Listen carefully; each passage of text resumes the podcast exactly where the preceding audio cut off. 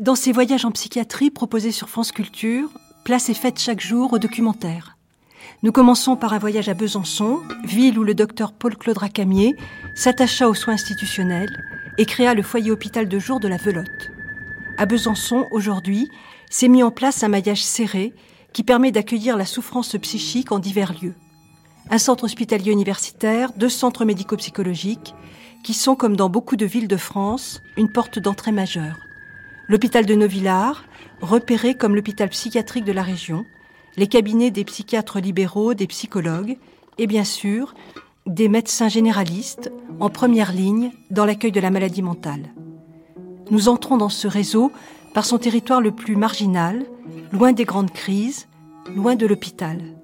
Nous nous rendons rue des Cassottes, où depuis des années, avec son mari Jean, une psychiatre, Marie-Noël Besançon, a accroché sa blouse au vestiaire, remisé ses ordonnances pour tenter une psychiatrie dépouillée et vivre jour et nuit avec ceux et celles dont on dit qu'ils sont fous.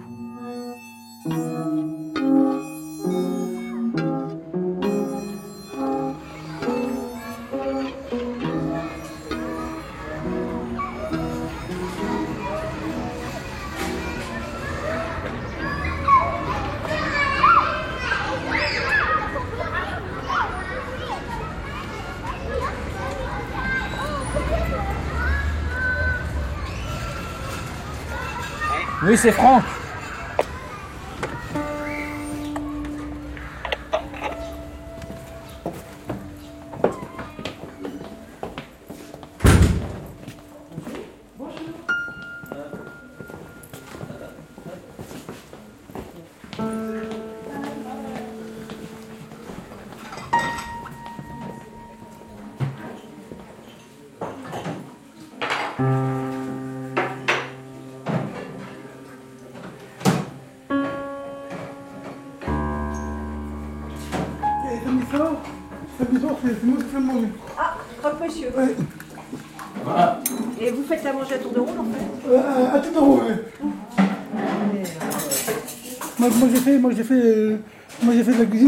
Hein. Et qu'est-ce que vous avez fait alors?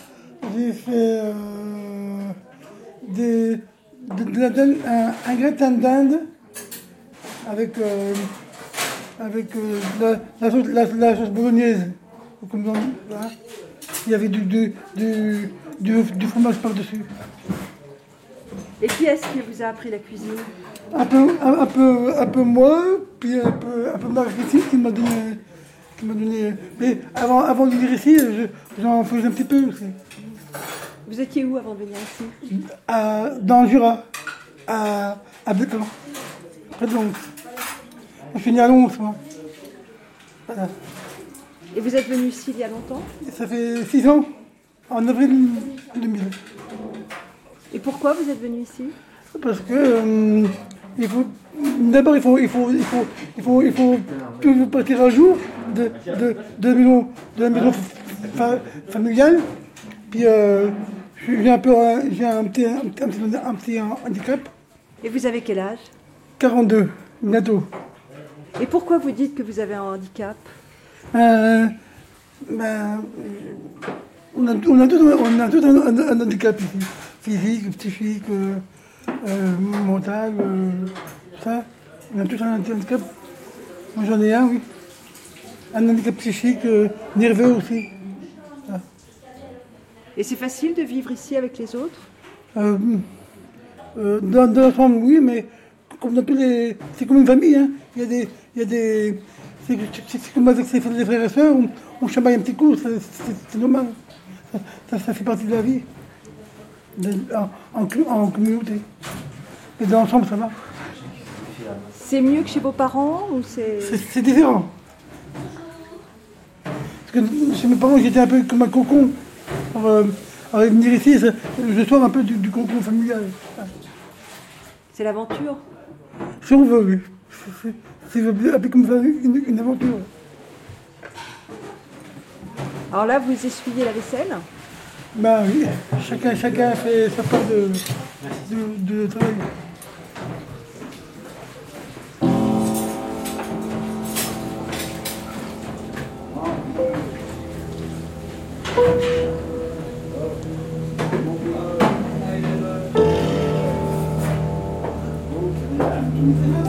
Non,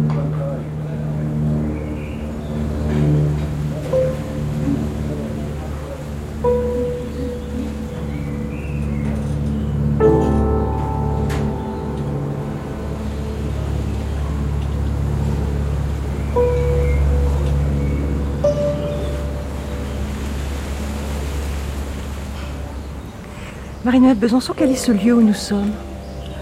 Vous entendez les oiseaux? Ben Donc on est dans, le, dans un cloître, enfin le jardin du cloître, euh, du couvent des Capucins à Besançon.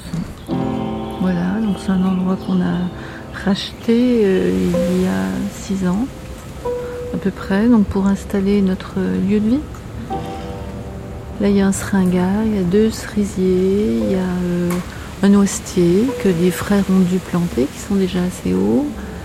Euh, et puis tout autour, on a les, ben, murs de, ce petit couvent qui date de 1860. C'est vraiment un havre de paix. Et la Sainte Vierge là au milieu ne gêne personne. Bien qu'on ne soit pas un lieu euh, confessionnel, même si ça s'appelle les invités au festin, eh ben, on, a, on a demandé au départ si, si les gens étaient ennuyés par cette Sainte Vierge quand même. Et non, tout le monde trouve que c'est un symbole féminin, un symbole de paix, euh, d'amour. Donc euh, voilà, on la laisse. Qu'est-ce qui vous a conduit dans ce lieu, Marie-Noël Besançon? Ben, Au départ, euh, l'association n'avait qu'un lieu d'accueil de jour. Et moi, mon projet, c'était de faire un lieu de vie et d'hébergement pour vivre avec hein, les, les, personnes qui ont des, des difficultés relationnelles et, et sociales. Et, et donc, il nous fallait une maison. Et puis bon, en cherchant, on a, on a entendu parler de, ce couvent qui était à vendre. C'était en 98. Et puis parce que les, les, capucins venaient de partir, et puis comme ils ont de moins en moins de recrues, ils vendaient leur couvent. Et c'est comme ça qu'on a réussi à l'avoir.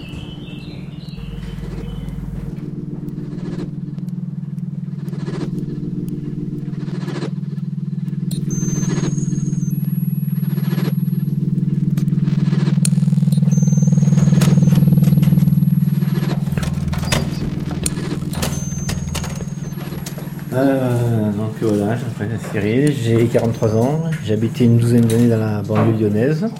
Et c'est quelqu'un de mon entourage qui est un milieu médical qui est venu un jour visiter, qui m'a dit Cyril, il y a un pied-à-terre plus stable, plus vivable que le, le studio de 24 mètres carrés où j'ai vécu pendant 5 ans et demi sur, sur Lyon.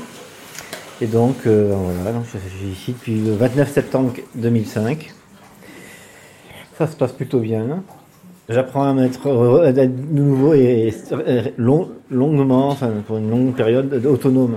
Être autonome et arriver enfin, à avoir enfin, autonome via la vie euh, en, collectivité avec euh, des, tâches régulières sur une semaine et puis des, activités genre internet, euh, Qigong, jardinage le mercredi, euh, Qu'est-ce qu'il y aurait d'autre Et puis le, collecte de de vieux papier sur Besançon, le lundi et le, le, lundi et le vendredi. Quand est-ce que vous l'avez perdu cette autonomie? Par c'est euh, d'être, euh, me retrouver, j'ai eu des problèmes de santé, des problèmes de santé psychique. J'ai eu beaucoup d'instabilité, ce qui s'est dit à l'armée quand j'ai voulu m'engager, instabilité scolaire et familiale, parce que j'ai beaucoup déménagé. Ma mère, c'est pareil de mon vrai père, qui était belge. Moi, je suis né en Suisse, ma mère était française et alsacienne, avec du sang suisse. Et euh, enfin, c'est tous les changements qu'il y a eu. J'ai pas réussi à me stabiliser au niveau scolaire, au niveau professionnel, au niveau entourage familial. Ça a été assez, euh, assez tôt, quoi. Ça a commencé euh, de séparation de mes vrais parents en 71, en fin mai 71. Les changements, en gros, j'ai depuis avril 65, parce que je suis né en Suisse, depuis avril 65, j'ai déménagé environ tous les deux ans et demi. L'autre fois, c'était tous les six mois, une autre fois cinq ans, et donc tous les deux ans et demi. Et euh, donc voilà, j'essaie de me retrouver un peu, me stabiliser.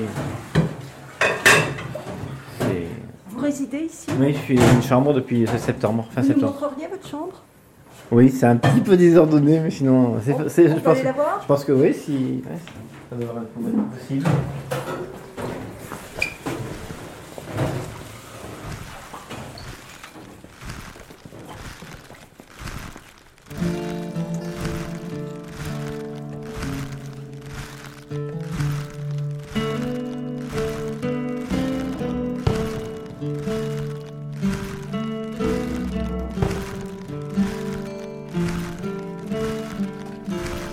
Vous accueillez ici aux invités du festin alors alors, euh, bah, des, gens euh, qui sont envoyés euh, par les, psychiatres, les services psychiatriques, les, les services sociaux, le bouche à oreille, puisqu'on est vraiment dans le réseau maintenant.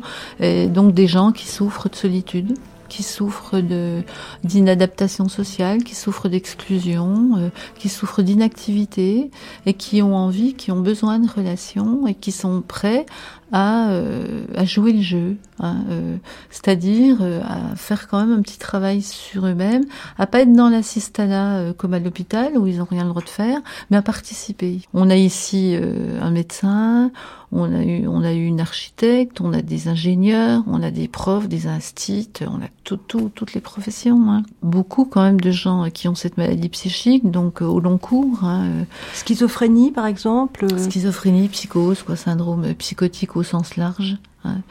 Qu'il faudrait peut-être un tout petit peu définir. Mais la psychose, disons que c'est la maladie la plus grave. Dans les maladies mentales, enfin, on ne dit plus tellement ça parce que maintenant il y a une, une dénomination plutôt américaine. Mais on parlait avant des névroses et des psychoses. Donc les névroses, en gros, c'est des maladies qui peuvent être aussi invalidantes, mais les gens ont conscience de leurs euh, symptômes.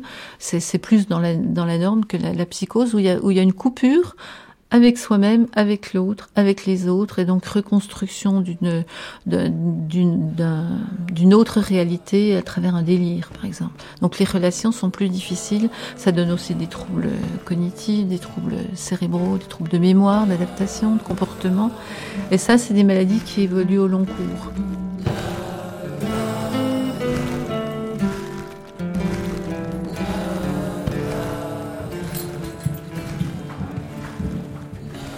J'ai un peu récupéré les problèmes de cellulaire et puis de personne qui a un petit peu un peu désordonné. Voilà. Alors j'essaye, c'est pas évident de d'être d'avoir une chambre visitable. Voilà, donc puis je m'intéresse, comme je dis, aux musiques, les voyages. Musique cash. La, Johnny Cash, c'était le, dernier des, trois grands musiciens country américains qui, il y a quelques, enfin, qui a décroché il y a quelques années. C'est un gars de 70 ans, il jouait de la guitare comme avec une facilité euh, déconcertante. Puis sinon, euh, bon, je m'intéresse beaucoup à la Finlande, la Suède, la Norvège, en écoutant la musique de ces pays. Hein.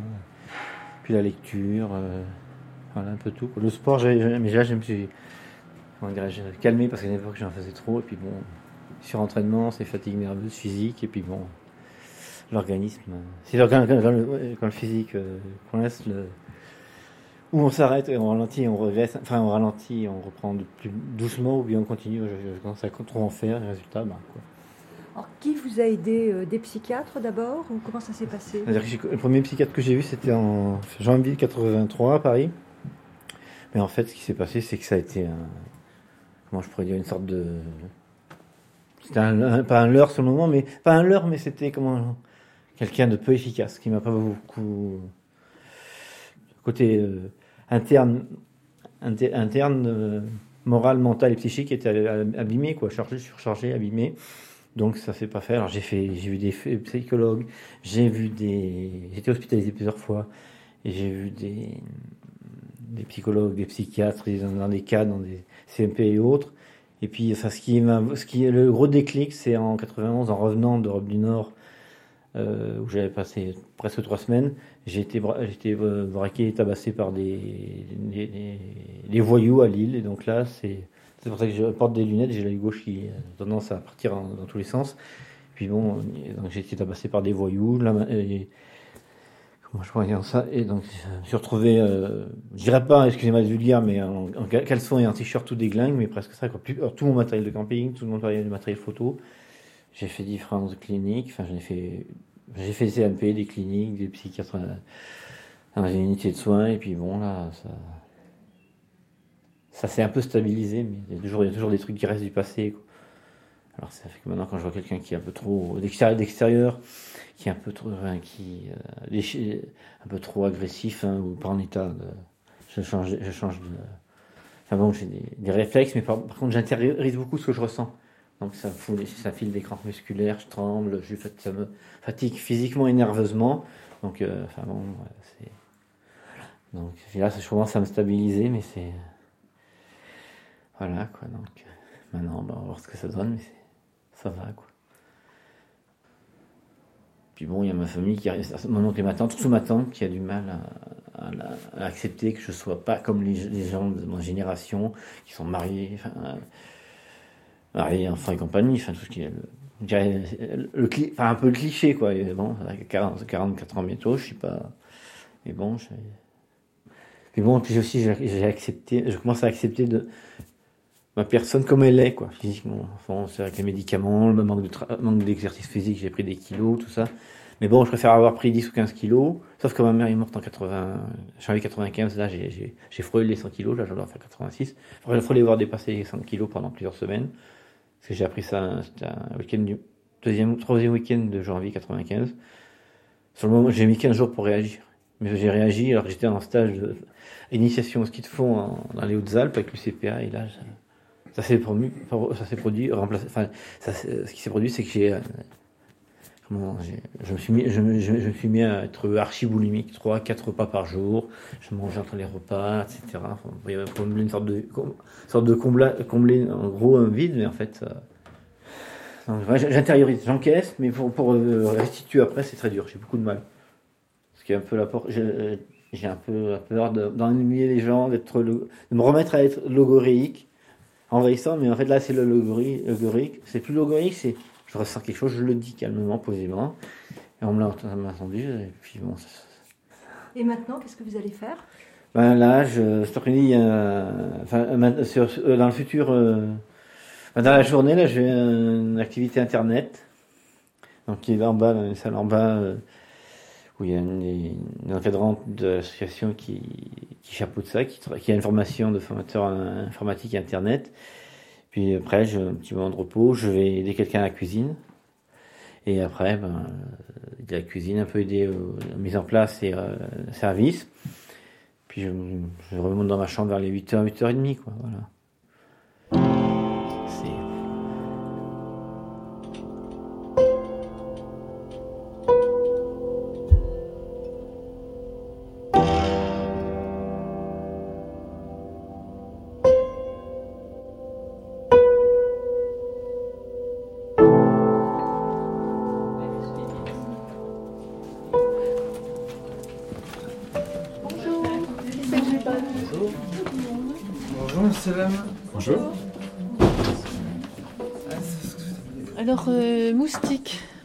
Jean-Philippe dit moustique. Tiens le bar. Ça va Oui, oui. Il y a du monde Moyennement. Moyennement Oui. Il y en a plus des fois Il y a quelques fois, euh, on- je peux dire euh, les recettes des fois, non? Oui. Bah, la dernière fois, j'ai jamais vu ça, mais on a fait une recette de 25 euros en une après-midi. Puis en moyenne, c'est combien? Ah, en moyenne. Ouais, 12-17 par là, oui. Ah le oui. double alors. Ah oui, oui, oui, oui. Il faut veiller à ce que les, euh, les clients euh, lavent leurs euh, tasses, euh, nettoient leur table. C'est un bar sans alcool? Sans alcool, oui. Oui. Hmm. Oh, oui. Hein, avec les médicaments en plus. Oh, oui, oui. C'est pas recommandé. Non. Ouais. Non, puis ce que je voulais ajouter. Donc là, il y a quelqu'un qui arrive. Hein, donc on demande qui c'est. Parce qu'il faut montrer patte blanche quand même. hein, On n'accueille pas n'importe qui. Il faut qu'on connaisse. C'est qui? Ça répond pas. Ah, t'as ouvert quand même? Non. Ah, ben voilà, c'est Non, mais il bien. faut pas ouvrir. Ouais. Sinon, il y a des gens qui viennent pour aller à la friperie, puisque la- on a la friperie aussi comme atelier d'insertion, qui est... euh, qui- les gens sonnent aussi ici, et puis ils disent on va à la friperie. Donc on ouvre quand même pour ceux qui vont à la friperie, bien sûr. Ça répond pas. On va les voir. Euh, On va aller voir. Marie-Noël, vous voulez que, que j'aille voir? Bon, on va y aller. On va y aller.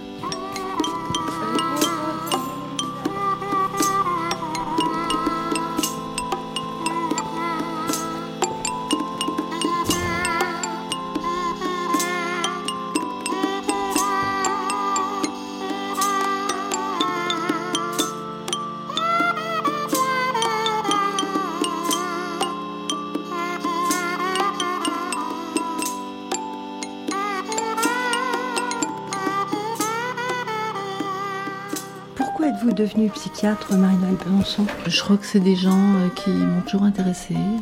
J'ai toujours aimé les gens différents. euh, Sans doute parce que moi je me sentais différente des autres aussi. Dans, dans mon enfance, euh, je me sentais peut-être un peu marginale, enfin pas comme les autres. Je suis née dans le Houdou, il y avait vraiment un conformisme ambiant qui me pesait. Je me sentais, j'avais vraiment, j'ai tout fait quoi. Je crois que j'ai.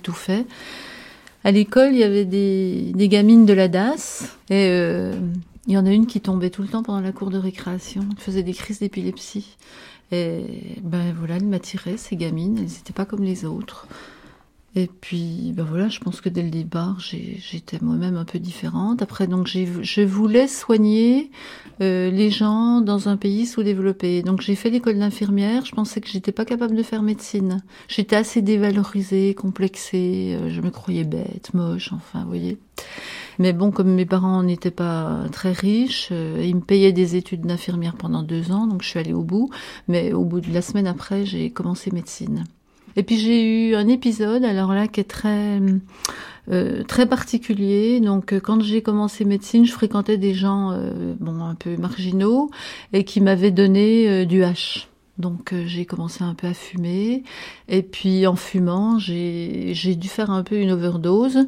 Et j'ai fait un épisode un peu très particulier. je sais pas si c'est du délire ou un épisode en tout cas mystique euh, qui fait que j'avais j'avais des capacités un peu un peu psy, c'est-à-dire euh, que je rencontrais des gens et j'avais l'impression de savoir exactement ce qu'ils pensaient. euh, et ils me disaient c'est vraiment étonnant, tu dis exactement ce qu'on ressent. Et puis à l'époque, j'avais un copain qui était schizophrène et j'ai eu vraiment l'impression de le comprendre, d'être sur la même longueur d'onde avec lui. Et voilà, j'ai l'impression que ça a ouvert quelque chose euh, en moi au niveau de l'inconscient. Et c'est vraiment ces gens-là qui, qui m'ont intéressée. Je me suis dit, bah, je vais faire de la psychiatrie, alors que j'y pensais absolument pas. Et puis voilà, ça m'a plu, même si euh, je détestais la psychiatrie euh, telle qu'elle était pratiquée à l'hôpital et, que j'ai tout de suite été attirée par les, lieux de vie, les structures intermédiaires, donc tous ces lieux euh, alternatifs où on est beaucoup plus proche des, des malades, où d'ailleurs on les considère vraiment comme des personnes et pas comme des malades, où il faut mettre ce, fossé entre eux et nous.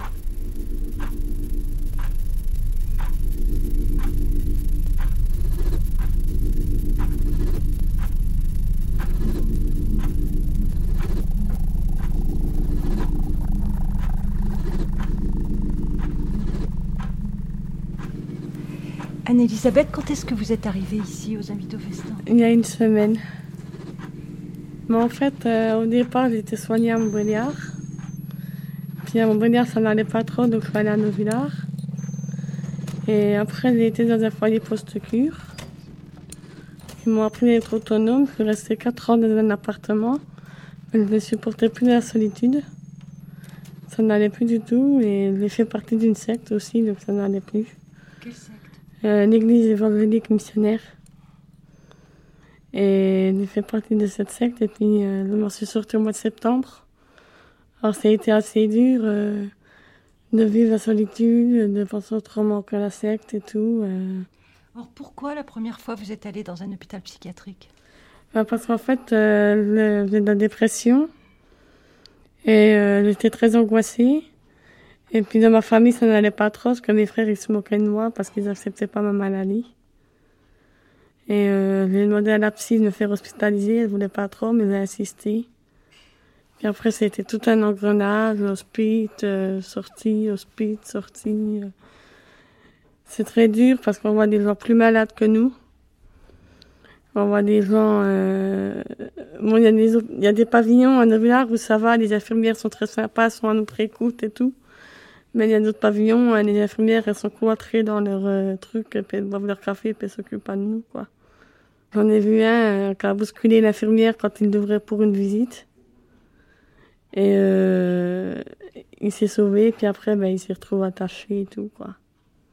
Et puis, euh, quand ils sortent de là, ils sont dans un état lamentable, quoi.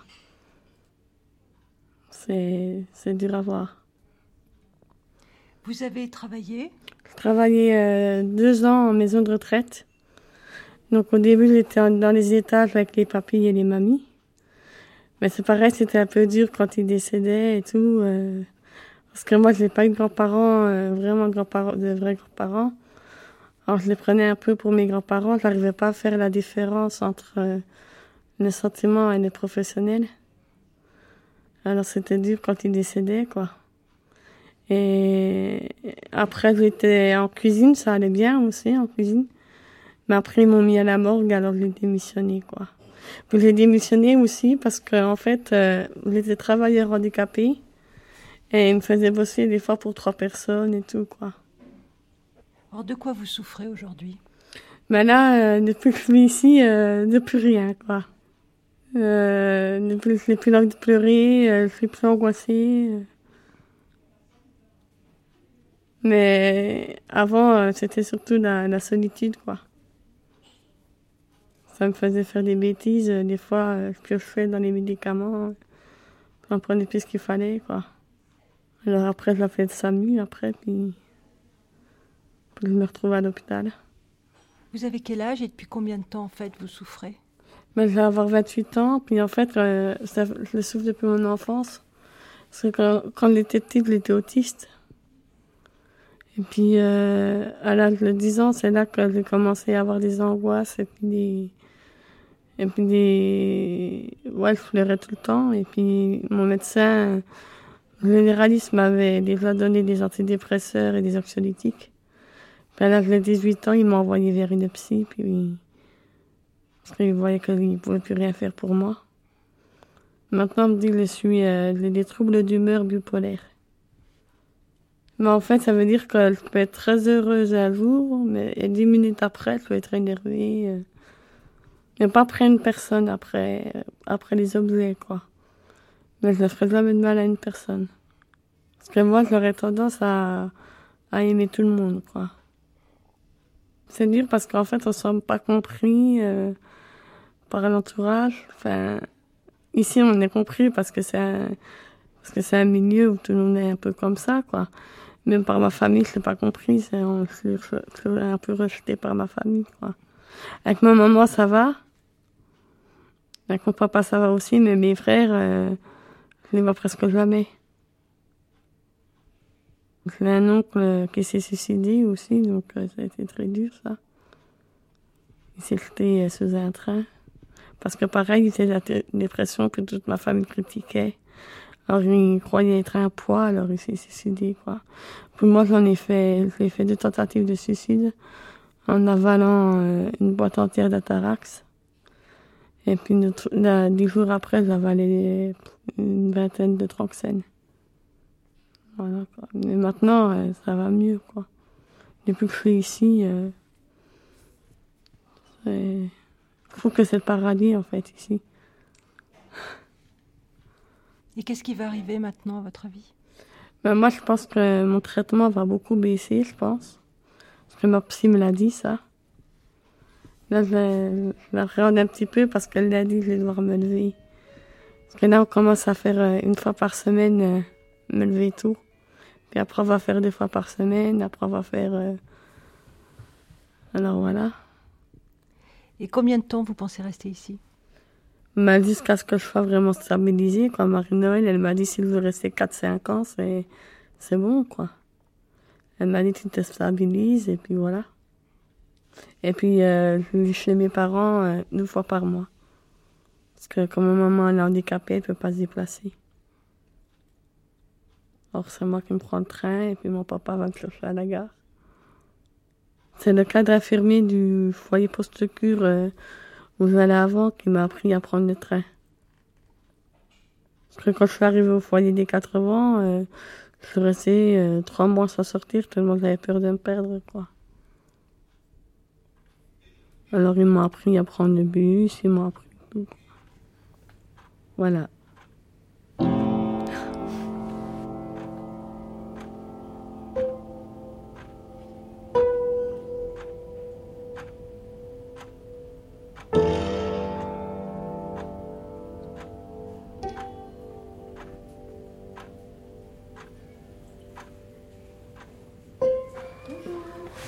C'est toi qui répondais pas Ah, mais faut répondre parce que Codette ne savait pas si elle pouvait ouvrir ou pas. Bonjour. Oui, ça va.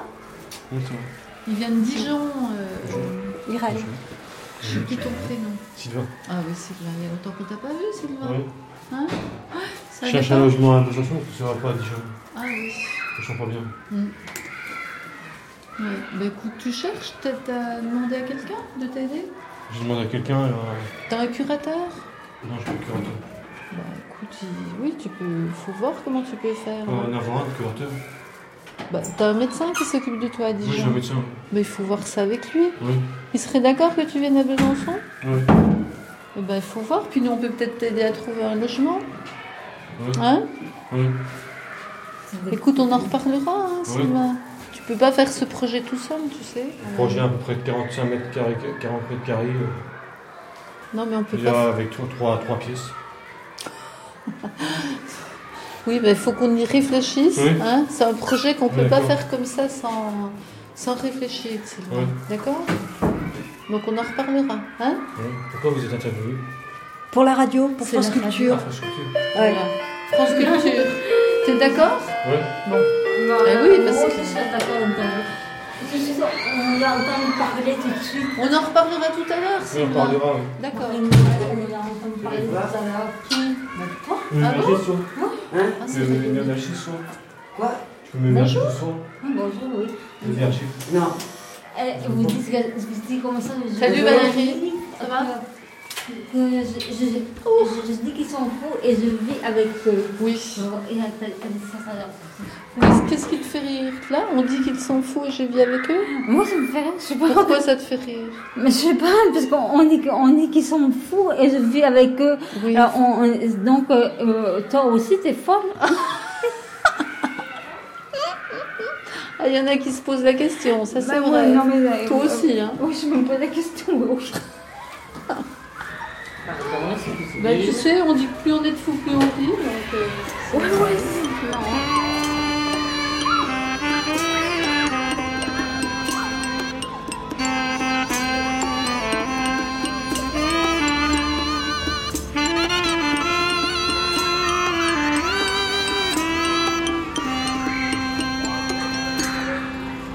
À Besançon, comme dans beaucoup d'autres villes de France, la psychiatrie s'écrit en réseau. Ainsi, de la Maison des Sources, nous allons naturellement au CMP Jules Verne rencontrer le docteur Christian Nétillard. Alors, on a différents types de pathologies, mais les plus fréquemment rencontrées sont euh, des, personnes qui viennent pour des problèmes de dépression ou des problèmes de psychose, en particulier schizophrénie hein, euh, ou autres types de troubles. Toute personne également qui se trouve dans une phase de sa vie en, en difficulté, pas forcément avec une étiquette hein, euh, d'un diagnostic, peut venir s'adresser à ce style de structure et on a de plus en plus de personnes qui viennent pour ce qu'on appelle un état de souffrance psychique à un moment de leur vie. État qui peut tous nous concerner à un moment ou à un autre, bien sûr. Les critères classiques habituels, si je prends l'exemple de la dépression, on dit c'est ressentir des symptômes de dépression pendant environ deux semaines euh, de façon continue, régulière, à type d'une tristesse euh, anormale, d'une insomnie, d'un- d'une perte de plaisir pour euh, les choses habituelles de la vie, et en particulier celles qu'on affectionne classiquement. Ça peut être aussi euh, des, pensées suicidaires hein, qui émergent petit à petit et contre lesquelles on a de plus en plus de mal à lutter. Pascal Boucardez. C'est vrai qu'on parle beaucoup de dépression, hein, et c'est vrai qu'on est dans une société où euh, la dépression est, elle est de plus en plus présente, et je crois qu'on lutte de plus en plus contre la dépression, Euh, parce que je crois qu'on ne s'autorise pas à être, à être triste, à, à être, à ne pouvoir rien faire, à, être dans des moments d'apragmatisme, c'est-à-dire euh, où on se sent extrêmement fatigué. Hein, c'est aussi un peu nos sociétés, je pense, qui mettent le doigt là-dessus, sur la position dépressive. Les laboratoires pharmaceutiques ont développé énormément de, molécules aussi. hein, je crois qu'il faut, il ne faut pas l'oublier. Des, des molécules aussi, des médicaments antidépresseurs qui sont aussi très intéressants, il faut le dire. hein, je crois. Mais on est quand même dans cette course actuellement dans notre monde moderne, une course à la compétition où il faut être très actif, très performant. Et donc la dépression est un symptôme de nos sociétés. Voilà, c'est vrai que je, ça me paraît quand même important de pouvoir euh, vous dire cela. Alors que moi je considère que la tristesse, ça fait vraiment partie de nos vies. C'est vrai qu'une très très grande tristesse et qui dure très longtemps, bien sûr qu'il y a quelque chose là qui peut être soigné, je dirais, peut-être du domaine du pathologique, mais la tristesse, et je dirais la déprime, hein, comme on dit, euh, euh, fait partie vraiment de nos vies. Mais ça, on l'a un peu oublié dans nos sociétés. On ne supporte plus d'être triste. Alors, la dépression, c'est une des maladies mentales finalement les plus acceptées dans notre société. On, accepte relativement de, reconnaître la dépression chez les autres et de la dire. Euh, par contre, quand vous parlez de schizophrénie ou de psychose, on est dans quelque chose de plus compliqué là. Le point de départ, quand, une personne souffre de ce type de trouble, euh, c'est souvent le tabou, hein, c'est souvent la souffrance pour tous, l'entourage en particulier et puis donc la possibilité de la nommer euh, sous peine de se sentir condamné, tant pour la personne euh, qui en souffre que pour son entourage, se sentir enfermé hein, dans cette étiquette du patient schizophrène qui n'en sortira jamais. Hein.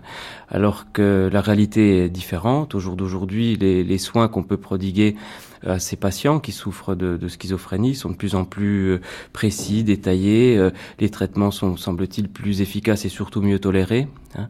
Et euh, on peut faire des choses. La personne, on peut l'aider à retrouver une qualité de vie euh, tout à fait satisfaisante. Hein.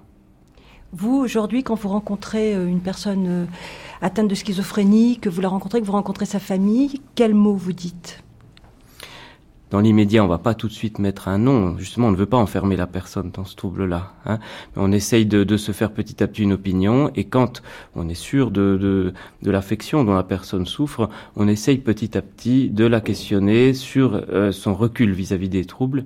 Et à partir de là, de faire ce travail d'accompagnement jusqu'à pouvoir nommer cette maladie, la repérer, et puis savoir qu'on n'est pas une maladie. On est une personne avant tout qui souffre peut-être de cette maladie. Oui, on a une maladie, on n'est pas la maladie. Hein, Complètement, absolument.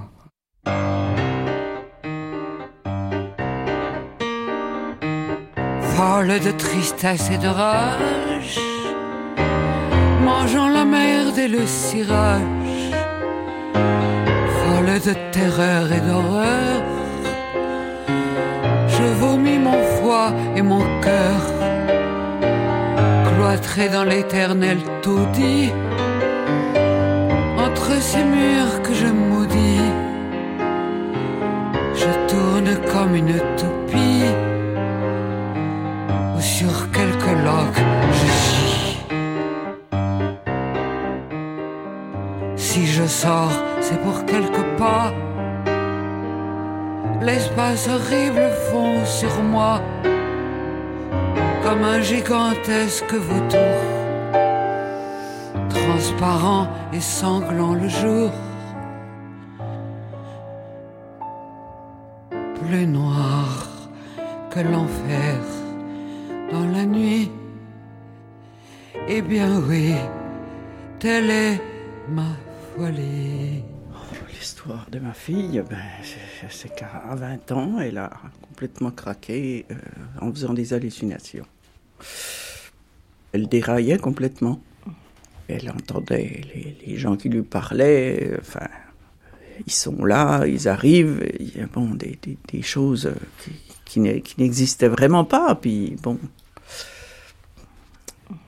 Et on l'a emmené chez, un, pas, un homéopathe, un, un acupuncteur pour euh, que des amis connaissaient et qui nous a envoyé chez le psychiatre directement.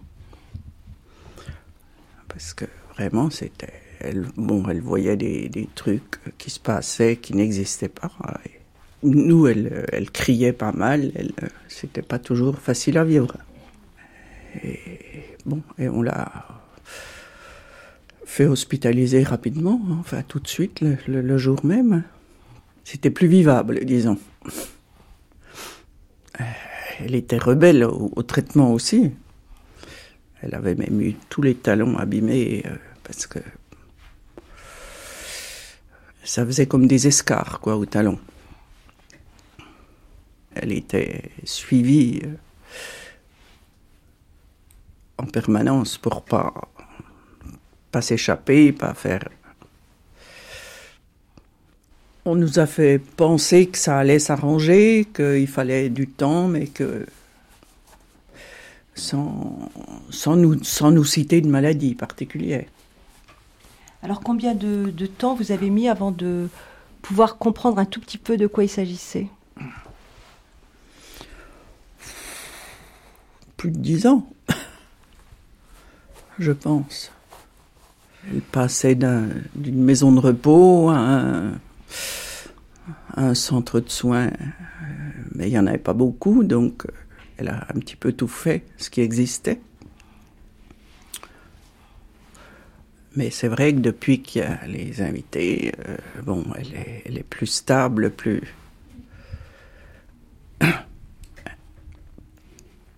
Elle. euh, maintenant, elle y travaille même un petit peu euh, à l'informatique, quelques heures par mois.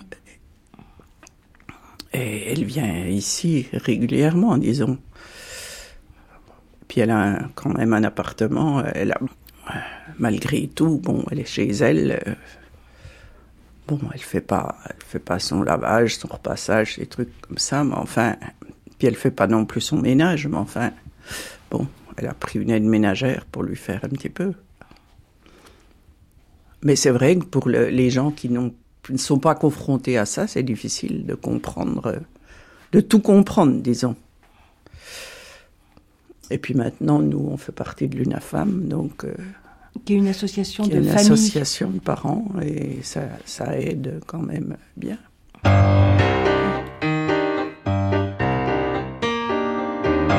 brûlée vive sur le bûcher, l'esprit et le corps embrasés, comme une femme à l'habitude, de l'est à l'ouest, du nord au sud, noircie par toutes les tortures, et rongée par la moisissure, ensevelie dans les glaciers projeté dans un corps d'acier. Solitaire entre les planètes, sans parois, sans chair, sans arête, étouffé de serpents flambants, assourdi de cris de mourants. Je ne sais comment je survis. Eh bien oui, telle est ma folie. On sait très bien que notre société a peur de, la folie, on peut le dire comme ça. hein. Il me semble que les, patients eux-mêmes et, leur entourage sont de plus en plus informés, mais qu'en est-il de la, la population générale? On parle encore de fou, de folie, euh, de dingue, de oui, de, de malade quoi. Et moi je je supporte pas quoi cette représentation. C'est une vraie discrimination. D'ailleurs il y a des hôpitaux psychiatriques. Pourquoi? Pourquoi à la limite Pourquoi il y aurait pas les gens ne seraient pas soignés dans un hôpital général? Pourquoi? On a tous euh, en nous cette possibilité. hein. On, passe pour certains auteurs par euh, une période où on est psychotique dans les six premiers mois de la vie. On est complètement dans le délire en pensant que euh, on est dans un ni- nirvana, euh, euh, que tout va bien. Puis c'est qu'après, on n'est pas dans la réalité quand on est tout petit. hein. Et puis c'est qu'après, on passe par une phase dé- dépressive. Et tout le monde porte en, lui cette capacité à être fou entre guillemets. Et puis un petit grain de folie, c'est bien, mais ça permet aussi aux gens de dire, mais c'est l'autre qui est fou, c'est pas moi. Et du coup, ça, on est tranquille, on exorcise sa propre folie. Pour euh, oser regarder les gens qui ont des difficultés psychiques en face, il faut oser regarder ces zones d'ombre à soi, quoi. Son, sa- ses pulsions de mort à soi, euh, son agressivité à soi, sa haine, tout, tout le négatif en nous. Et ça, il y, a- il y a des gens qui n'ont pas envie de le faire, c'est du déni. Donc on dit que c'est l'autre qui est fou. Nous, on a eu la chance aussi d'avoir des voisins euh, sympathiques qui ont, qui ont accepté les cris et les, quand ça se produisait sans faire de pro- sans créer de problème, mais ça aurait pu. C'est vrai que ça aurait pu arriver que Les médicaments, elle en aura besoin toute sa vie quasiment, si j'ai bien compris. Oui. Ah oui. Ah oui, parce que ouais, enfin, au mois de juillet l'année dernière, elle a, elle a recraqué, le médecin avait baissé les médicaments, puis ça a recraqué, quoi. Et je pense que c'est parce qu'on avait baissé. Mais ça faisait un moment que ça avait été baissé. Et, et c'est pas toujours tout de suite qu'on voit les, les effets. C'est quel type de médicament, vous savez? Euh, c'est, je sais pas si vous connaissez les médicaments psychiatriques. Moi, je veux bien vous dire, c'est du Léponex qu'elle prend et du Dépamide. Et, ma foi, pour le moment, ça lui convient bien. Ma foi, Ben, c'est pareil. Elle tous les mois, elle fait une analyse parce que ça peut faire baisser les, les- les globules blancs.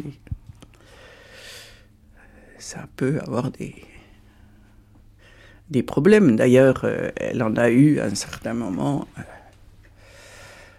on n'avait pas pensé que ça venait des médicaments, mais elle faisait pipi au lit toutes les nuits. Ben, apparemment, ça venait des médicaments.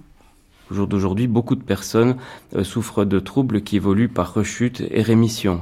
La rechute, euh, parfois hospitalisation, traitement et rémission. Et le- l'enjeu principal est d'éviter comment se prémunir d'une rechute, comment l'éviter, et si elle était inévitable, comment la minimiser au maximum. Alors les signes. Alors par exemple, on pourrait imaginer euh, un patient qui présente euh, un trouble bipolaire de l'humeur, ce qu'on appelle des- dans notre jargon des accès maniaques, hein, euh, qui peuvent alterner avec des épisodes dépressifs. Ces accès maniaques, contrairement au langage courant, représentent avant tout des accès d'hyperactivité, d'excitation psychique, psychomotrice, d'insomnie, hein, et toute la vie semble aller euh, très vite et s'emballer. Alors on peut faire ce travail qui est très important d'aider la personne atteinte de cette maladie et son entourage à repérer les premiers signes, tels par exemple une insomnie, tels euh, également une irritabilité ou une excitabilité inhabituelle. Voyez, comme euh, le sentiment que la vie subjectivement s'emballe, va plus vite que d'habitude. Et ça, c'est des petits signes très souvent euh, dont les personnes nous disent euh, les avoir présentés dans les 10-15 jours qui ont précédé l'épisode, qui souvent les a amenés dans un contexte très brutal à être hospitalisés dans un service d'urgence, puis en service de psychiatrie. hein. Je pense que maintenant, on dit aussi plus facilement qu'il faut faire avec la maladie et puis vivre avec. En général, euh, bon, pour la plupart, euh, on peut pas dire que c'est une maladie qui se guérisse. Si c'est ce qu'est ma fille, euh, euh, ça ne- en principe, on, stabilise la maladie, on la, on fait qu'il puisse vivre euh, en ville, mais ça ne se guérit pas pour le moment. Et vos liens avec votre fille, ils sont de quel ordre? Euh, bah, ils sont souvent assez. C'est pas simple. Parce que maintenant, enfin, ces temps-ci, elle refuse encore bien tout ce que je propose, tout ce que. Mais par contre, elle a, elle a besoin de moi tout le temps. En principe, elle vient souper le soir et puis elle rentre chez elle après, mais bon, ça s'améliore parce qu'elle rentre plus souvent chez elle, plus, plus tôt, plus. Mais on est souvent le week-end ensemble et c'est pas toujours euh, facile. Parce qu'elle a pas d'amis, pas de. Et ça, bon, je pense que c'est un problème chez elle. Il y en a qui ont des, des, choses différentes, mais pour elle, c'est de se faire des amis, euh, elle n'y arrive pas. Enfin, il y en a d'autres qui ont pire. Faire avec ce qu'on a. Et puis, puis elle est là, quoi. Bon.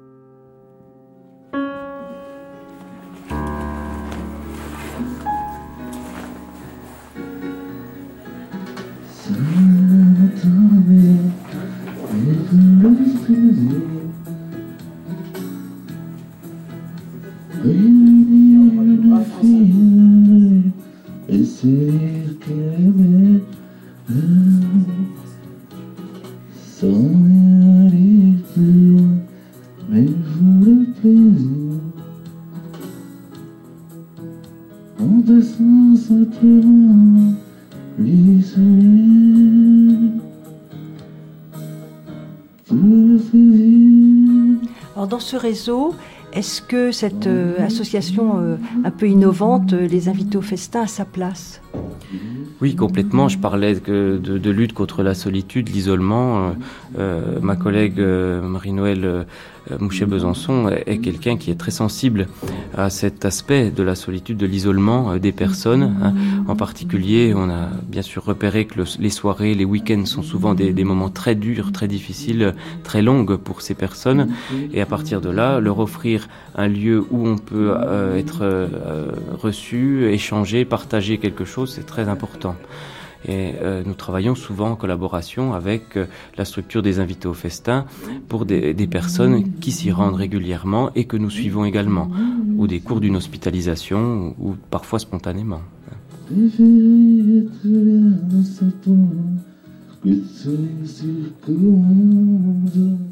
Je m'appelle Blandine et euh, je suis ici depuis euh, deux ans et demi en- environ. Et euh, donc je participe aux, aux différentes activités qui, qui figurent sur le planning qui est au bar. J'anime aussi un atelier d'allemand. Parce que euh, avant, je, enfin, je cherchais, je cherchais, je cherche du travail en allemand, donc euh, ça, ça m'aide à me réinsérer euh, euh, de ce point de vue-là. Euh, et actuellement, je suis ju- justement une formation euh, euh, à l'AFPA euh, pour pouvoir euh, justement euh, euh, vraiment me réinsérer dans le monde du travail et trouver un poste. euh, euh, je cherche euh, le poste traductrice euh, en allemand. Et Donc, vous avez quel une bonne âge chose. Pardon, vous avez ah oui, j'ai- pas dit. euh. Euh, j'ai 42 ans. Voilà. Euh, Et alors, qu'est-ce qui s'est passé avant euh, alors, euh, ce qui s'est passé, c'est que j'étais en- euh, enseignante en allemand et puis euh, bon, bah, j'avais des problèmes de discipline et donc on m'a conseillé de changer euh, de métier plutôt de faire euh, voilà ce que je cherche, c'est-à-dire euh, plutôt traductrice quoi, Euh, parce que c'était plus euh, plus euh, comment dire euh, adapté à ma personnalité. Donc voilà. Et donc pendant longtemps j'ai cherché du travail, mais ce qu'il y a c'est que j'ai pas, j'avais des problèmes psychologiques et j'ai pas pu retrouver parce que j'étais pas aidée, psychologiquement d'après mes problèmes quoi. Donc C'était quoi? Bah, c'est-à-dire, euh, à la fois j'avais perdu mon emploi, donc euh, je cherchais un logement et un emploi, et puis euh, j'étais dans une situation qui n'était pas, pas normale puisque j'étais chez mes parents. Et ça a duré longtemps, et si bien que ça m'a beaucoup perturbée, de rester longtemps comme ça chez mes parents au lieu de, de- d'avoir mon indépendance. Et je- j'en souffrais. Puis je, je vois que d'autres aussi ont, ont des problèmes comme ça, donc euh, ça m'a aidé à. Vous avez dû prendre des médicaments? Euh, oui, oui, j'en ai pris, mais euh, et euh, je sais plus ce que c'était, mais enfin bon. Et oui, oui, j'en ai pris, oui, oui. À un moment donné, puis à un autre moment, j'en ai repris aussi, et voilà. Mais je dois dire que quand j'en ai repris il y a un, certain temps, euh, c'est euh, ça, ça, ça me euh, enfin, je, comment dire, ça, ça endort pendant la journée. Alors donc c'est, c'était, ça m'aidait pas de ce point de vue-là, quoi. Donc j'ai arrêté les médicaments. Ouais. Et donc aujourd'hui, vous êtes en période de transition ici aux invités Voilà, du festin. ouais, hein? ouais. Et euh, c'est une, euh, comme on dit ici, euh, enfin une alternative entre les, le, plutôt que l'hôpital, qui, euh, donc une alternative entre euh, l'hôpital et puis le monde de- du travail. Voilà. Donc, euh, merci.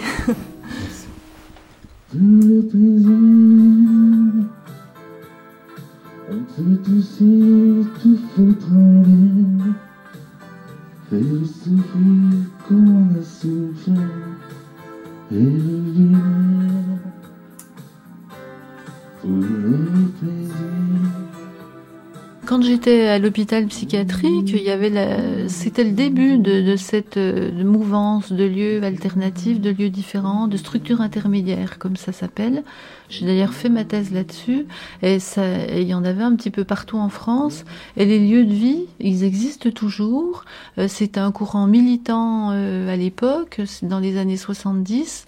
Euh, c'est- C'était un peu les fruits, aussi la suite de l'antipsychiatrie, hein, qui était prônée surtout dans les pays en Angleterre, avec Et Cooper, euh, qui disait que la maladie mentale par elle-même n'existe pas et qu'elle est due uniquement à la société parce que la société ne, est aliénante, euh, est, est mauvaise pour, pour les gens et ceux qui sont un peu plus euh, sensibles, euh, ça les rend malades. Et on, on constate quand même à l'heure actuelle que, que c'est vrai que la société rend les gens malades, mais euh, malgré tout, euh, je pense qu'il y a beaucoup, la plupart des gens pensent quand même que la maladie elle existe en dehors de la société et que dans n'importe quelle société il peut y avoir des, des malades mentaux, des malades psychiques comme on dit maintenant.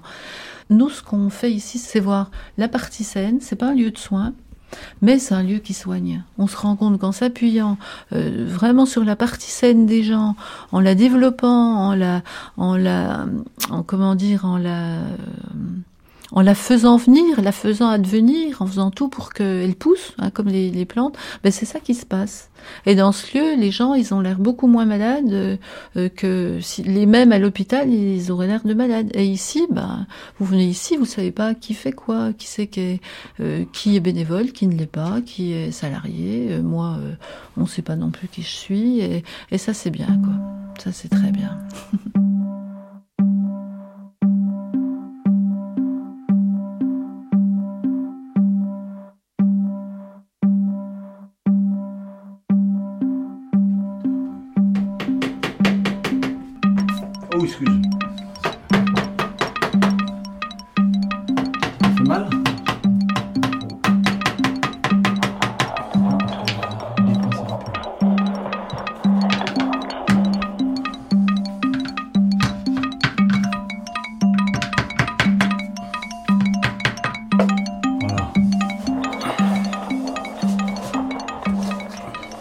Christophe, vous êtes résident ici Oui. et, et Jean est bénévole dans l'association Les Avitos Festa. Qu'est-ce que vous êtes en train de faire là?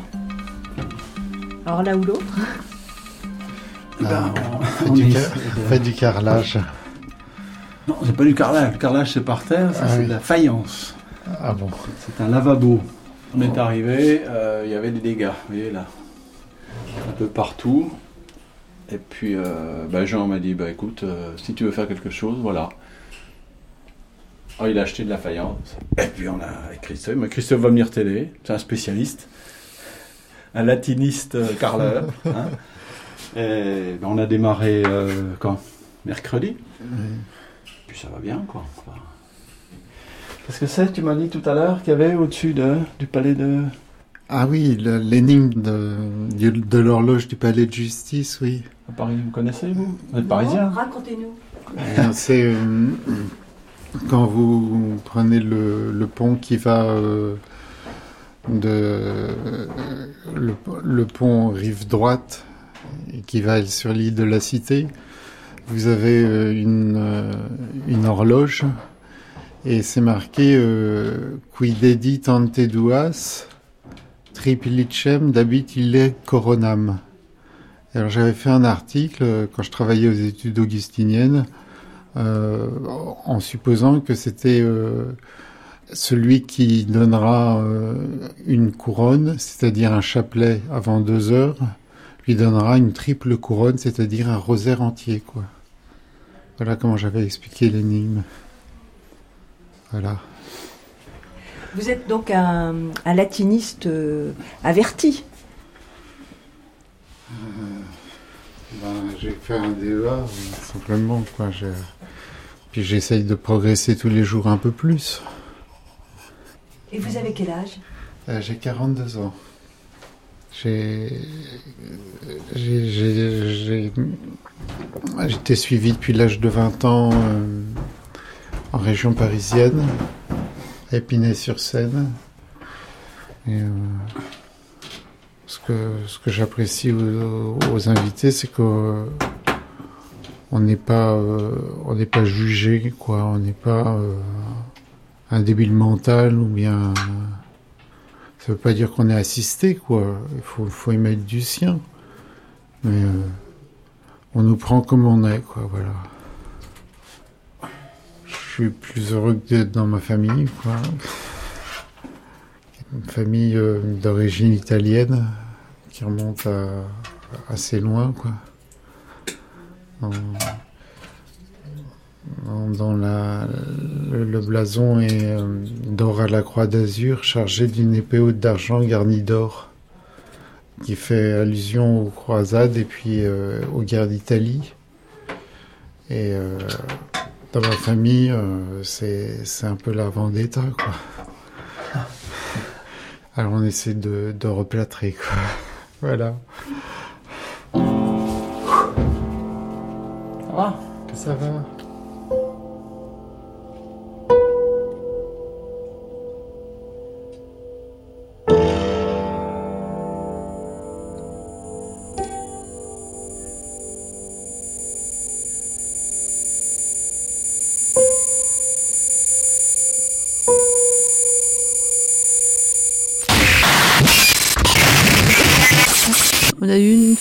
Problème de violence. euh, Jean, il s'est retrouvé avec un- une arme blanche sur le ventre. Là, c'était pas très agréable. On a réussi à faire le faire sortir la personne, à fermer la porte. Après, il a tapé dedans. Et puis, moi, j'ai prévenu son psychiatre qui l'avait envoyé. Je lui ai dit, euh, ben, il savait qu'il avait une une arme, mais il pensait pas qu'il allait s'en servir. Et moi, je lui ai dit que bon, il valait mieux pas envoyer des gens comme ça quand même. On est une structure, euh, on n'a on pas de moyens hein, de, du tout de coercition. Euh, moi, j'ai pas d'injection, j'ai rien de tout ça sur place. Puis j'ai pas envie de me lancer là-dedans non plus. Par contre, certains des résidents prennent des médicaments pour autant. Oui. Oui, bah oui, parce que le traitement, euh, ça fait quand même partie de. il- Rien que l'accompagnement, rien que la, la thérapie, ça peut ne pas être suffisant euh, dans les dans les maladies euh, chroniques, quoi. hein. Donc ils ont des doses minimales de traitement. Et ça, c'est leur euh, psy qui s'en charge. Moi, je suis pas, je suis pas psychiatre ici, je suis pas leur psychiatre, mais c'est sûr que s'il y a besoin de remettre un traitement, euh, euh, ben, je le fais. Bon, voilà, je peux faire des choses comme ça, mais sinon après, le relais est pris à l'extérieur. Et ça, c'est mieux parce que j'ai déjà assez de casquettes comme ça, et ça permet justement une ouverture. ça permet de, ne pas tout faire. Le risque de peut-être d'être un peu tout puissant ici, non? Ils ont leur psy, euh, leurs infirmiers qui les suivent à l'extérieur, assistantes sociales. euh, euh, on, on passe le relais, on, on vit, on, ouais, on travaille vraiment en lien avec tous tous les acteurs du, du monde psychiatrique et social. Quoi. Et ça, je trouve que c'est complètement normal. hein. Françoise bénévole. On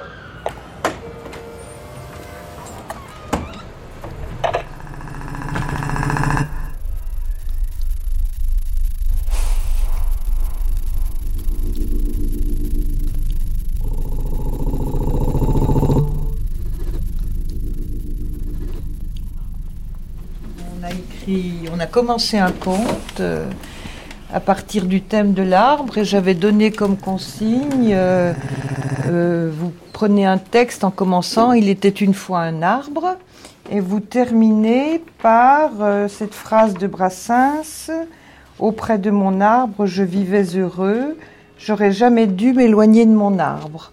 Alors, bien sûr, on n'a pas trop de temps, donc on n'a fait que commencer. Laurent. Il était une fois un arbre qui, au bord de l'eau, au bord de l'eau, pardon, qui était sans- dans une solitude la plus complète. Je décidai d'acheter ce coin de terre pour en faire mon paradis. J'y mettrais un, un banc sous mon arbre, pensai-je. Mais des promoteurs avaient acquis ce lopin sans que je le sache. Nicole? Il était une fois un petit homme, pas plus haut que trois pommes, et il se demande comment atteindre le sommet de l'arbre immense au pied duquel il était assis. Soudain, il voit un écureuil qui saute de branche en branche. Elle lui demande de l'aide. Volontiers, dit l'écureuil en s'approchant. Monte sur mon dos. Elle y voilà bondissant, bondissant vers le sommet de l'arbre. Quand soudain, et c'est la suite au prochain numéro. Donc là, on a, on a terminé pour aujourd'hui. Donc euh, notre séance dure euh, une heure et demie. Euh, on fait un certain nombre de petits jeux d'écriture. Peut-être que Marie-Hélène peut nous le dire, parce Ah, qu'elle est, elle est devenue notre championne, là. Bon, alors, on fait quatre ou cinq exercices à la suite de l'autre, avec une consigne, une contrainte à respecter, et par rapport au temps, euh, à la forme, au fond, tout ça. Et ensuite, euh, on lit à tour de rôle nos exercices. Alors, euh, on n'a pas le droit de juger le travail de l'autre, sauf par rapport à la consigne. On peut lui dire qu'il n'a pas respecté la, contrainte, la consigne, mais on peut pas dire c'est nul ce que tu as écrit. Enfin bon, voilà. Et on se voit tous les 15 jours, en général.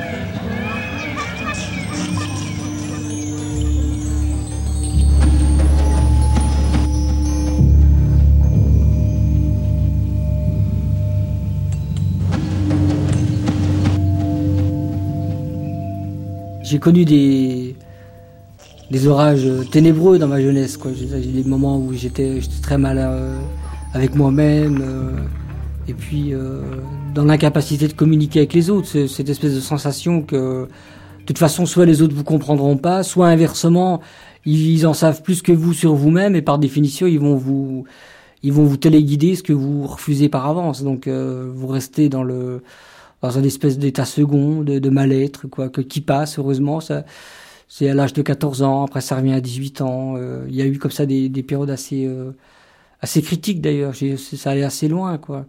J'ai jamais euh, tenté de mettre fin à mes jours et puis euh, je me suis jamais jamais pratiqué l'automutilation, des choses de, de cet ordre-là. Mais je veux dire, je j'ai l'impression qu'il y, a- y a comme ça des moments de la vie où il faut aller au fond de sou- enfin au fond du gouffre pour se rendre compte qu'il n'y a rien d'autre que soi-même et puis redémarrer, tout reconstruire. Et c'est presque salutaire. Enfin, c'est des crises où on a l'impression qu'on va enfin pouvoir se réaliser tel que l'on est soi-même et non plus sous la pression extérieure de la société, quoi.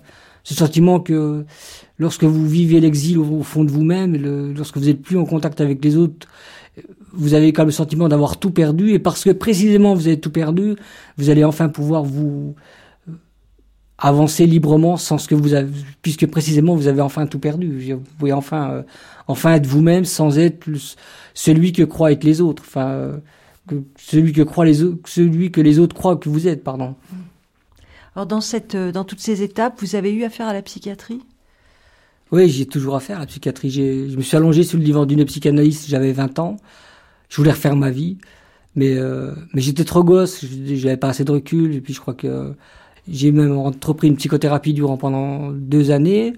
Mais c'est vrai que les premières, euh, les premières consultations, le psy dit pas un mot. Donc vous êtes euh, littéralement seul avec un problème que vous ne savez pas comment euh, évacuer, ni gérer, ni... euh, et puis, euh, puis il n'y a pas d'affection. Enfin, vous avez de l'affection pour lui parce que vous sentez qu'il qu'il est prêt à vous accorder toute son attention, que cette attention, c'est l'équivalent d'une lumière qui permet de lire dans votre livre de, de. Fait- mais le problème, c'est que vous, il n'y a pas de contre-don. Vous pouvez pas, euh, vous pouvez pas le remercier. Vous pouvez pas, vous le remerciez comment Vous lui faites un chèque, vous vous en foutez, vous êtes remboursé par la Sécu.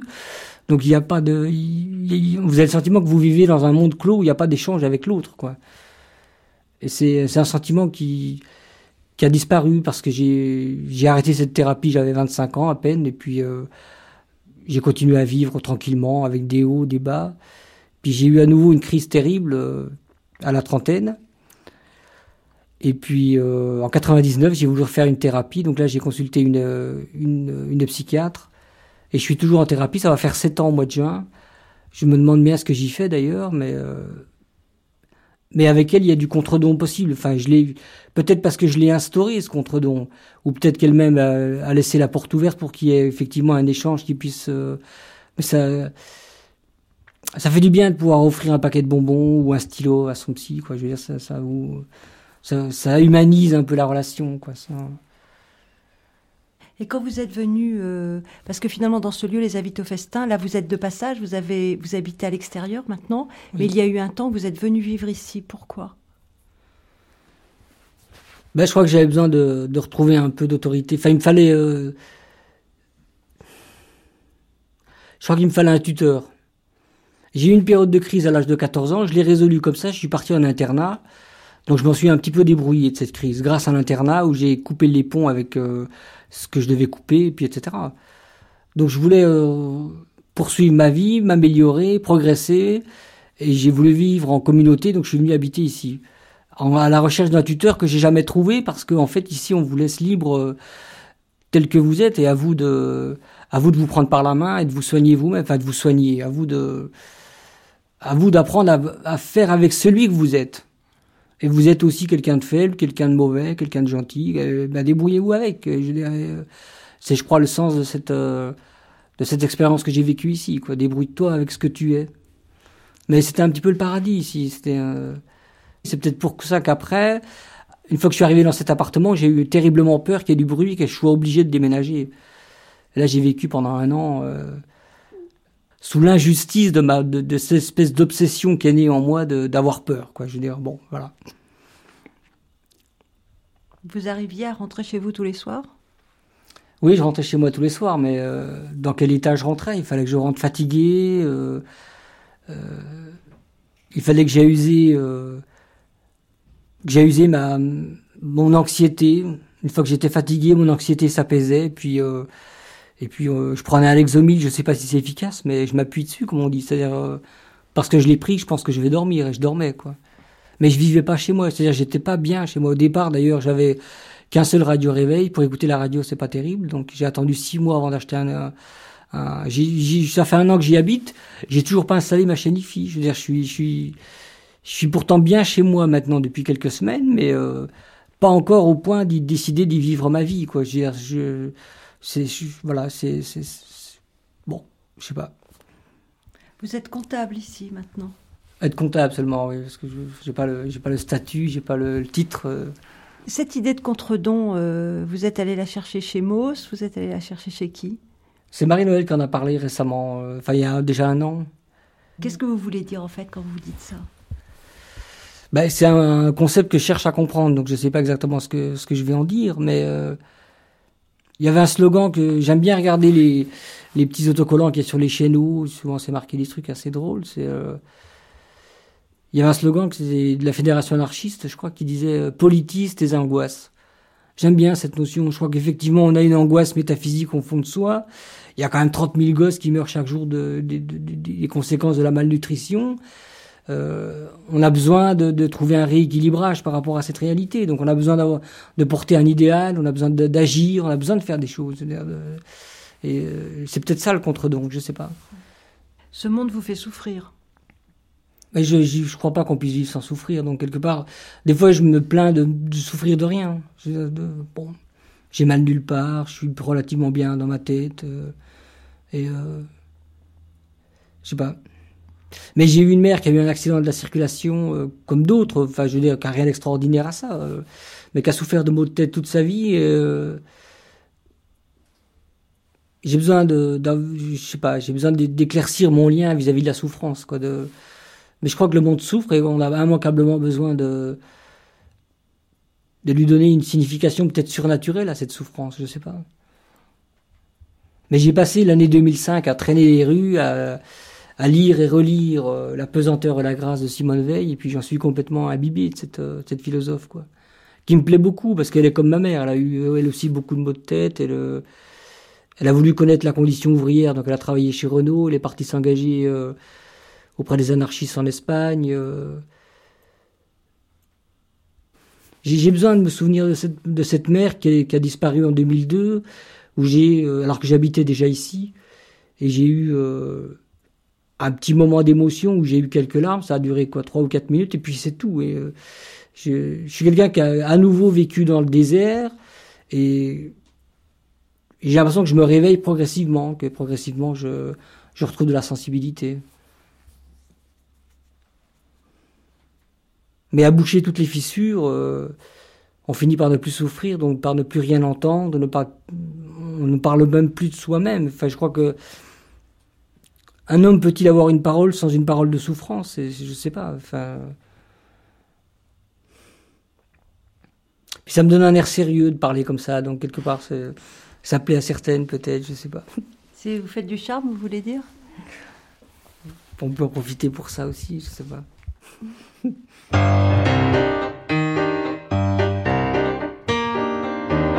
la haine et la misère au cœur, la douleur. J'avoue, oui, j'avoue que j'ai peur, crever de blessures, de fleurs, carnivore et omnivore, dans les terres effrayants que dort le soleil de Satan puant calcinant la mer et le vent. J'avoue que je crève jusqu'au tombeau glacé du rêve. J'abandonne alliés et amis leur sort plein de mélodies. Scribouillard qui chie ta copie. Comprends-le, c'est ça ma folie. Brigitte est folle, hi, hi, hi. que c'est drôle, que c'est joli. Dans les plumes de canari, les feux follets et les rubis.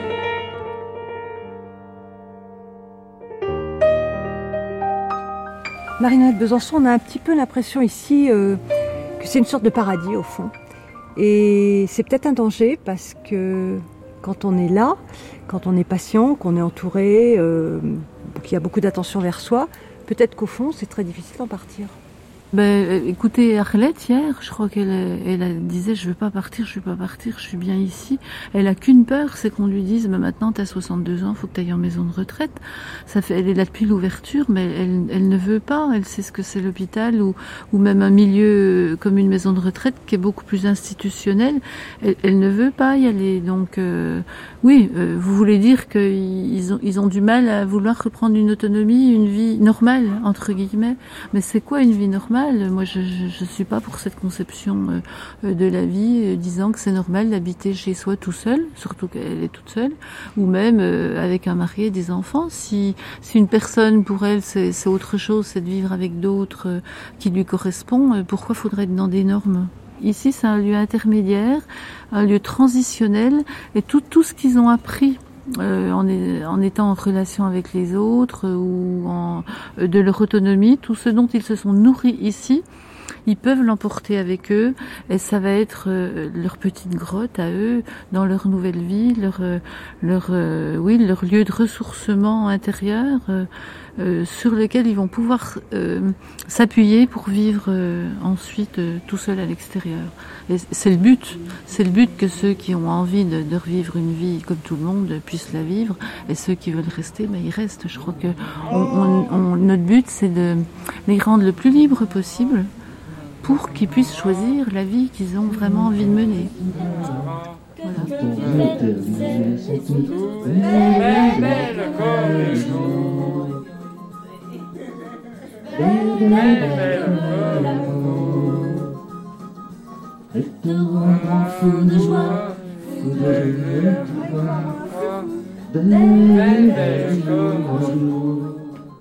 Virginie, qu'est-ce que vous avez envie de nous dire au fond?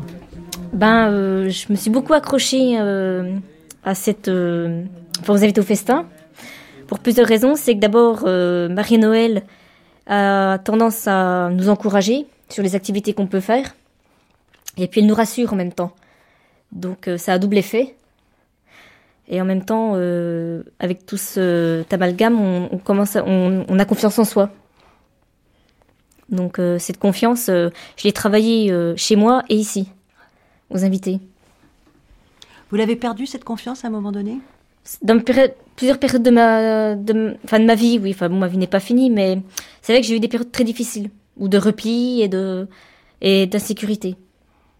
Et cette insécurité me persécutait. Qu'est-ce qui s'est passé en fait? Ben, je n'osais pas aller vers les autres. Et puis, euh, j'ai eu un moment de solitude pendant assez longtemps. Et ce qui fait que je me suis renfermée et j'étais vraiment fermée à tout le monde, quoi. Alors, comment l'expliquer, je sais pas trop. J'ai encore pas trop la réponse.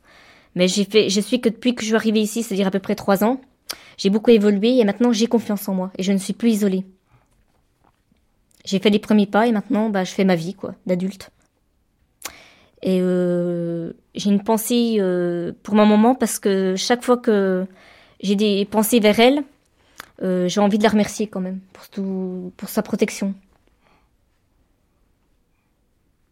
Vous êtes allé dans un hôpital psychiatrique? Ah oui, ça m'est arrivé, oui, plusieurs fois même. J'ai eu des rechutes et ça m'a beaucoup traumatisée, quoi.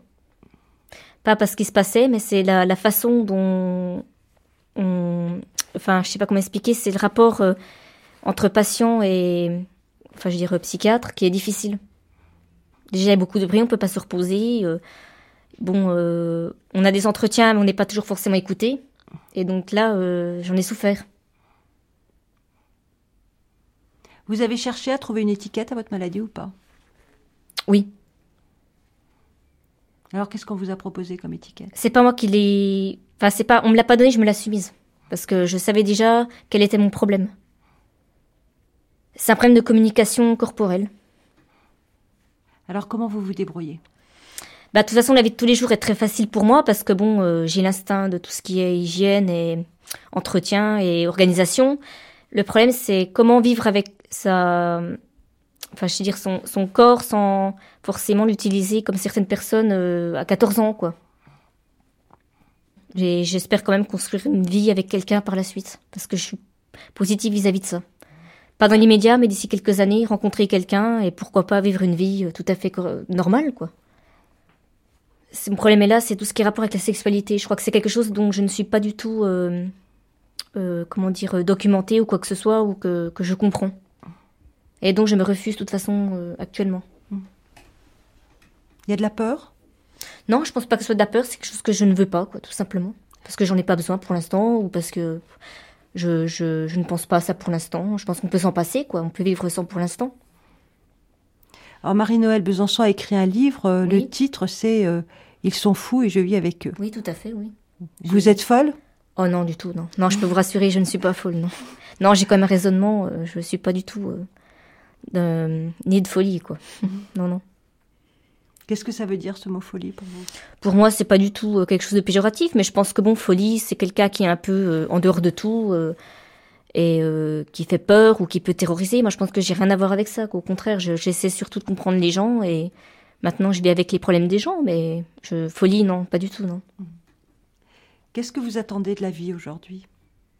Un certain bonheur, Qui est possible? Tout à fait. Dorénavant, enfin, de- aujourd'hui, je peux dire oui, il existera et, il va exister. Je pense que maintenant, j'ai d'autres choses à, faire que, de ruminer le passé. Bon, maintenant, ma vie a été comme ça, mais maintenant, elle sera autrement.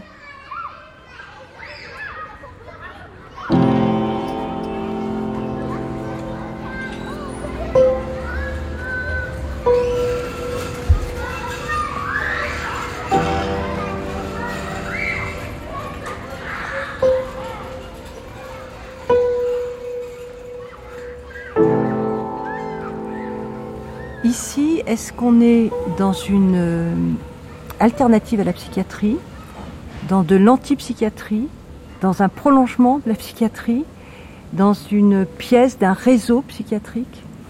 Moi, je, dirais vraiment alternative, parce que je pense qu'on propose euh, un nouveau concept qui est de voir les gens qui ont des problèmes psychologiques différemment, euh, de ne plus les voir que comme des malades, mais de leur proposer vraiment une, une- totale réhabilitation, c'est-à-dire de les voir comme des citoyens.